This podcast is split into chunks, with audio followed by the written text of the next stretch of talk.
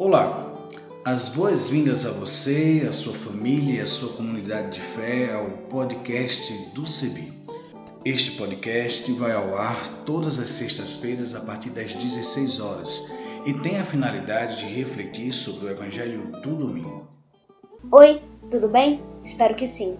Quero convidar você a aderir à hashtag para todos verem. Vamos nessa? Vamos juntos? Eu sou Isaías Torquato, reverendo anglicano da paróquia anglicana São Felipe, na cidade de Goiânia, estado de Goiás, da Diocese Anglicana de Brasília. Aderindo à hashtag para todos verem, permita-me fazer a minha autodescrição. Eu sou pardo, tenho cabelos crespos e encaracolados, uso barba e também uso óculos. E vou estar com vocês semanalmente apresentando outras pessoas que farão as narrativas das reflexões bíblicas e também lendo os textos produzidos por essas teólogas e teólogos a partir da reflexão do domingo. Nós vamos partilhar com vocês reflexões bíblicas produzidas por teólogas e teólogos de vários lugares do Brasil e do mundo. Venha conosco. Vamos nessa caminhada comum, esperançar tempos novos para fortalecer a vida.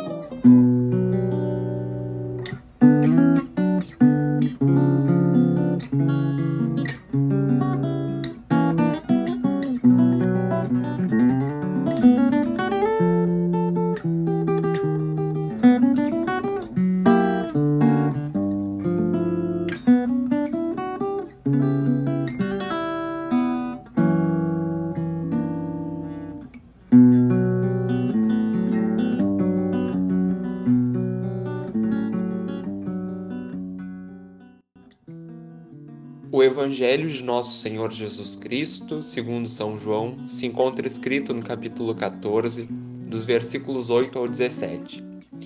Filipe disse: Senhor, mostra-nos o Pai. Isso nos basta. E Jesus respondeu: Filipe, há tanto tempo estou convosco e não me conheces? Quem me viu tem visto o Pai. Como é que tu dizes: Mostra-nos o Pai? Não acreditas que eu estou no Pai e que o Pai está em mim? As palavras que eu vos digo, não as digo por mim mesmo. É o Pai que, permanecendo em mim, realiza as suas obras. Crede-me, eu estou no Pai e o Pai está em mim. Crede ao menos por causa destas obras. Em verdade, em verdade vos digo: quem crê em mim fará as obras que eu faço e fará ainda maiores do que estas. Pois eu vou para o Pai, e o que pedirdes em meu nome, eu o farei, a fim de que o Pai seja glorificado no Filho. Se pedirdes algo em meu nome, eu o farei. Se me amais, observareis os meus mandamentos, e eu pedirei ao Pai, e ele vos dará um outro defensor, que ficará para sempre convosco o Espírito da Verdade, que o mundo não é capaz de receber, porque não vê, nem o conhece. Vós o conheceis, porque ele permanece junto de vós e está em vós. Palavra do Senhor, demos graças a Deus.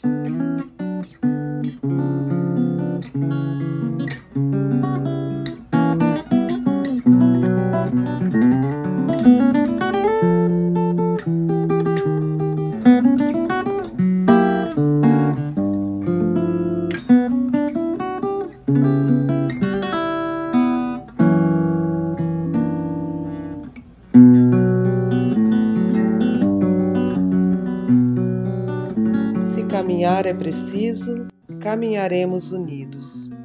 Os últimos discursos de Jesus antes de sua morte são rememorados pelas comunidades joaninas do primeiro século da era cristã, que resistiam bravamente contra a opressão e violência do império. Suas palavras demonstravam seu amor e compromisso com o projeto do Pai, e ele tinha consciência de estar cumprindo sua missão, ainda que em alguns momentos tenha sentido medo e insegurança diante dos perigos que rondavam sua vida. Os mesmos perigos que passou Jesus, agora seus seguidores e seguidoras e as comunidades que se formaram em torno do seu projeto também são ameaçados pelo sistema da sua época. A resistência do movimento dependia da sua unidade e da profunda consciência da sua fé em Jesus, que se fez o caminho, a verdade e a vida para todos os povos e culturas. No capítulo 14 do Evangelho de João, Jesus inicia um diálogo com seus discípulos amorosamente, pedindo para que não ficassem tristes ou preocupados, mas confiassem em Deus e também nele, pois a casa do seu pai havia muitos cômodos. Junto dele todos estavam em segurança e abrigados, ainda que estivessem passando por perigos e perturbações. Suas palavras são um alento para aqueles e aquelas que vivenciavam o terror da morte e sofriam cotidianamente as injustiças e opressões do sistema político e religioso daquele tempo. Como em toda a história da humanidade, muitas são as crenças e religiões que formatam a cultura humana.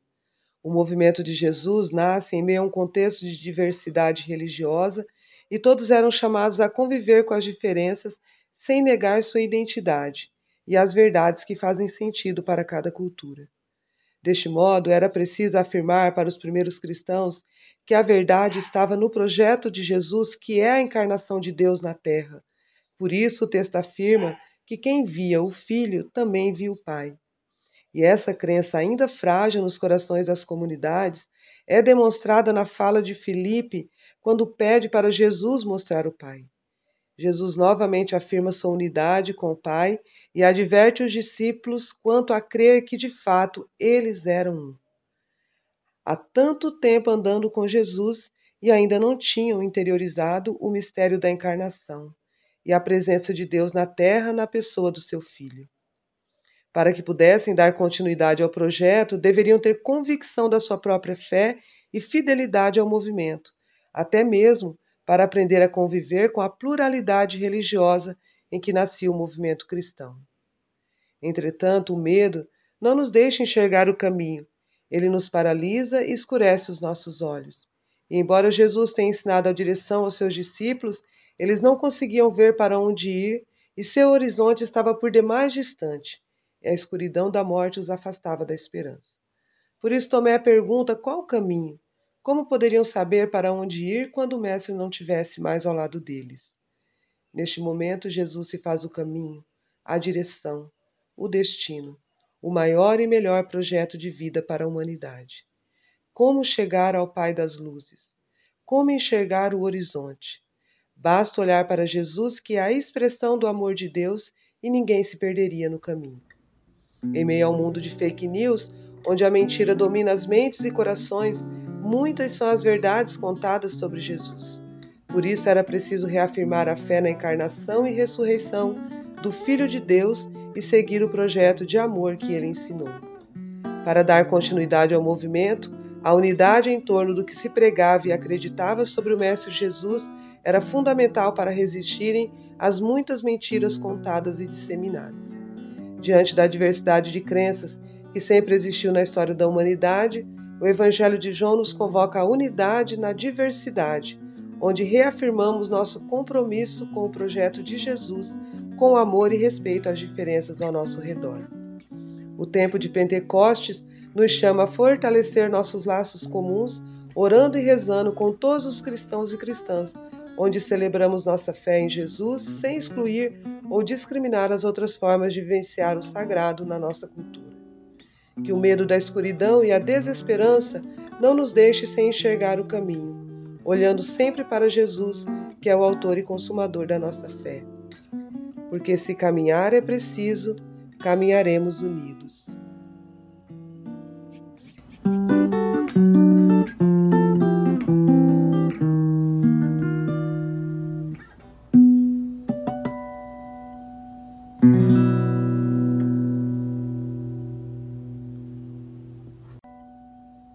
Olá, pessoas amigas e queridas que nos ouvem. Eu sou Lilian Sarat de Oliveira, conhecida também como Lilith, pastora Lilith, pele branca, cabelo liso e curto, de cor grisalha, natural. Sou filha de Maria Luísa e Otoniel, descendente de Paraguaia, minha mãe, e nordestino, meu pai.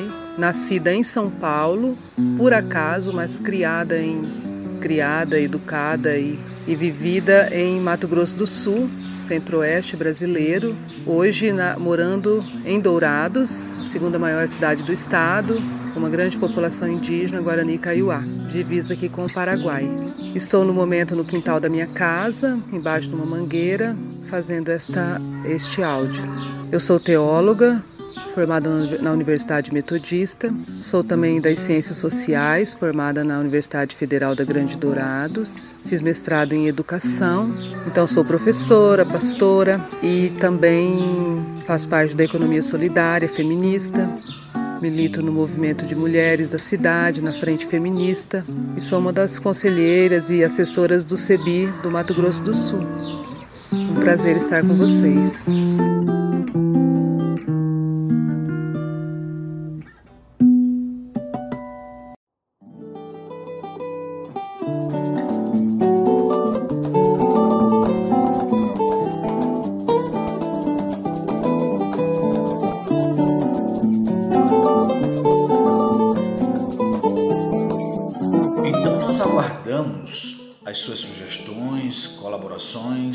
Entre em contato conosco a partir das nossas mídias sociais, no Instagram, no Facebook, em nossa página na internet, cebi.org.br,